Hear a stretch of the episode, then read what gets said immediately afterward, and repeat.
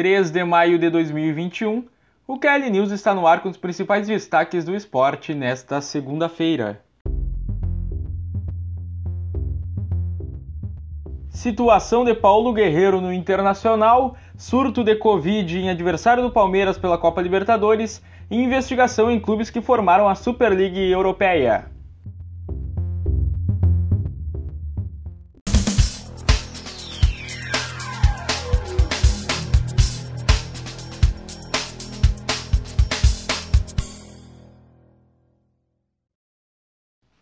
Eu sou o arroba paulojroo, esse é o Kelly News dessa segunda-feira, com os principais destaques do mundo esportivo nesse dia. Começando por essa situação do atacante Paulo Guerreiro, peruano, com o Internacional, fazendo uma conjuntura do que aconteceu. O empresário do jogador, representante do jogador Vinícius Prates, veio à imprensa no sábado e trouxe a informação de que teria deixado na mesa da diretoria colorada um pedido de rescisão de contrato. Isso foi negado e de fato nunca ocorreu. Porém, ficou claro uma insatisfação do empresário e depois também do jogador, pois por meio de uma nota oficial do staff do Paulo Guerreiro, foi citado falta de respeito do clube com o atleta. E o Guerreiro não veio a público dar uma declaração mais enfática negando isso, e ali também nessa nota constava que é, ele estava alinhado com o pensamento do empresário.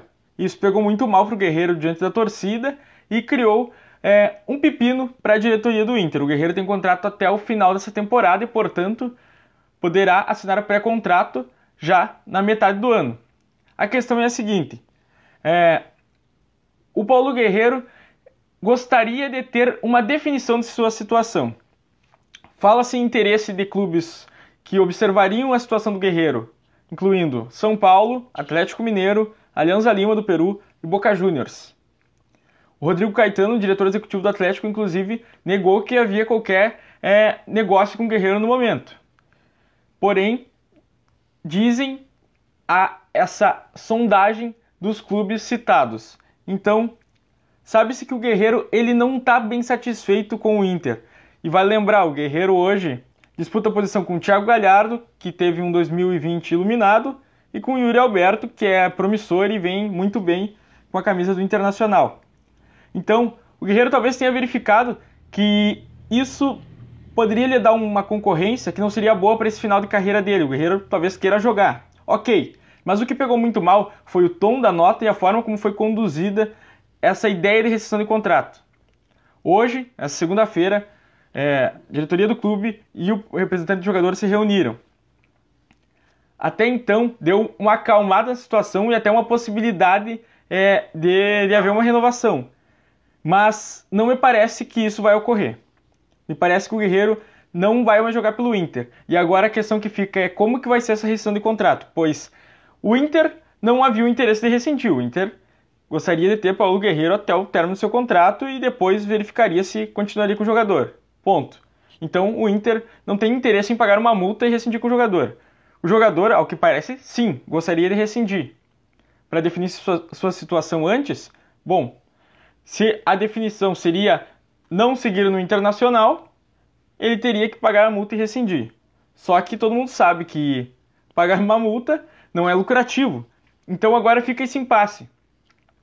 O João Patrício Herman também, que é o vice-presidente de futebol do Inter, afirmou que não há pendências com o Guerreiro, que foi uma hipótese que se levantou durante esses últimos dias, que não há pendências financeiras nenhuma com o Guerreiro.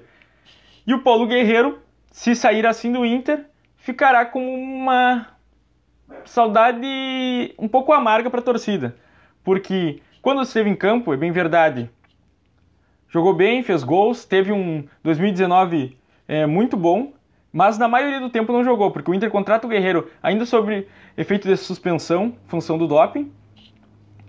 E na última temporada ele rompe o ligamento cruzado do joelho e fica fora de boa parte. Ou seja, de três anos praticamente, o Guerreiro atua pelo Inter metade desse tempo, um ano e meio.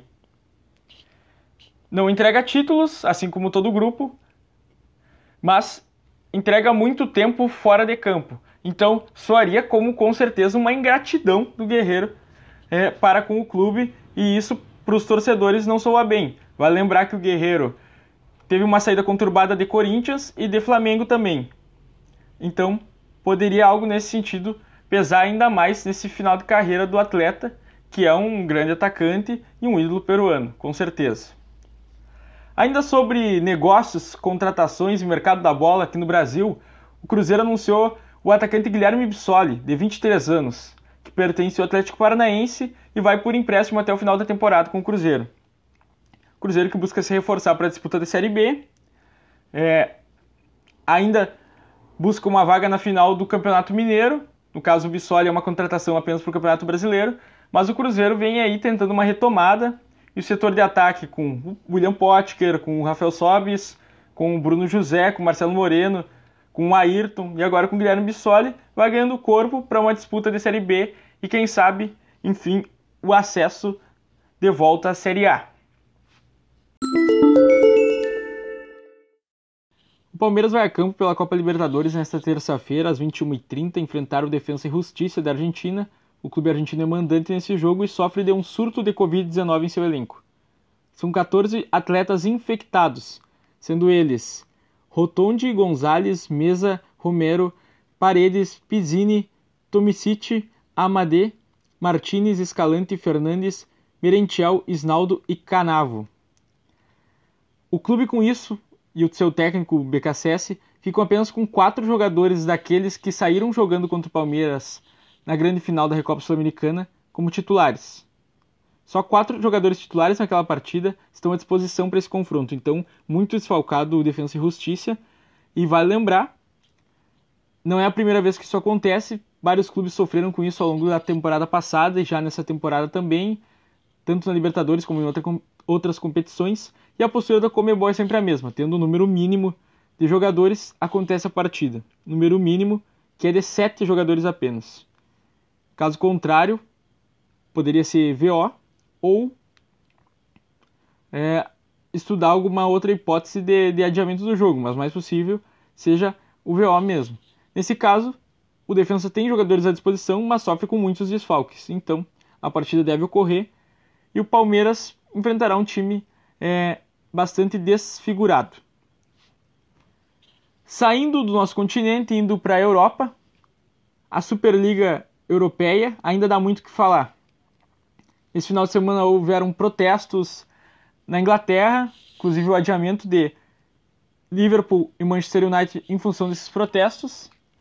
E a Federação Inglesa de Futebol, a FA, abriu uma investigação em cima do Big Six inglês, que foi membro é, formador dessa Super League. São eles, no caso, o Arsenal, o Manchester United, o Liverpool, o Manchester City, o Chelsea e o Tottenham.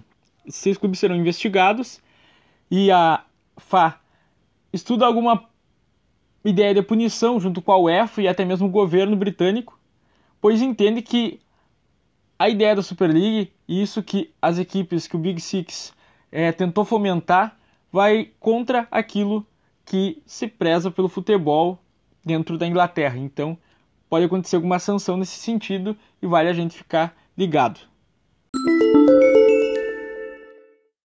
Por falar em futebol europeu, é semana de Champions League. Tu que está ouvindo esse podcast na terça-feira ou ainda na segunda-feira à noite, vou te dar a programação para essa terça-feira do futebol. Aquilo que, se tudo der certo, se tu puder, tu vai olhar, tu vai parar para assistir. 16 horas, UEFA Champions League, semifinal, jogo de volta Manchester City e PSG. O jogo da ida foi 2 a 1 para o Manchester City, que agora joga em casa e pode confirmar a sua primeira final, pode confirmar a ida a uma primeira final de Champions. Tudo sobre esse jogo, basta acabar a partida, cola lá, arroba Sports no Instagram, a gente vai estar em live falando, repercutindo o que aconteceu, fazendo aquele pós-jogo dessa grande partida da Champions. Mas mais à noite tem nossos clubes brasileiros pela Copa Libertadores. Então, 19 h 15 dessa terça-feira, Santos e The Strongest. Também às 19 h 15 Atlético Mineiro e Cerro Portenho. O Palmeiras, como eu já falei antes, enfrenta o Defensa e Justiça às 21h30 e às 21h30 também tem LDU e Flamengo pela Libertadores. Te liga aí, bota na tua agenda, escolhe que tu vai olhar, bora assistir esses jogos e repercutir com a gente no arroba Esportes. Gostou desse podcast? Compartilhe com seus amigos para eles ficarem bem informados. Manda lá no grupo do WhatsApp para todo mundo estar por dentro daquilo que está acontecendo no mundo do futebol, mas do esporte em geral. Se liga no arroba Esportes no Twitter, no Facebook, mas principalmente no Instagram. Nessa terça-feira tem muita enquete, tem muito post sobre Libertadores e sobre Champions League. Vem com a gente e é isso aí. Esse foi o Kelly News dessa segunda-feira.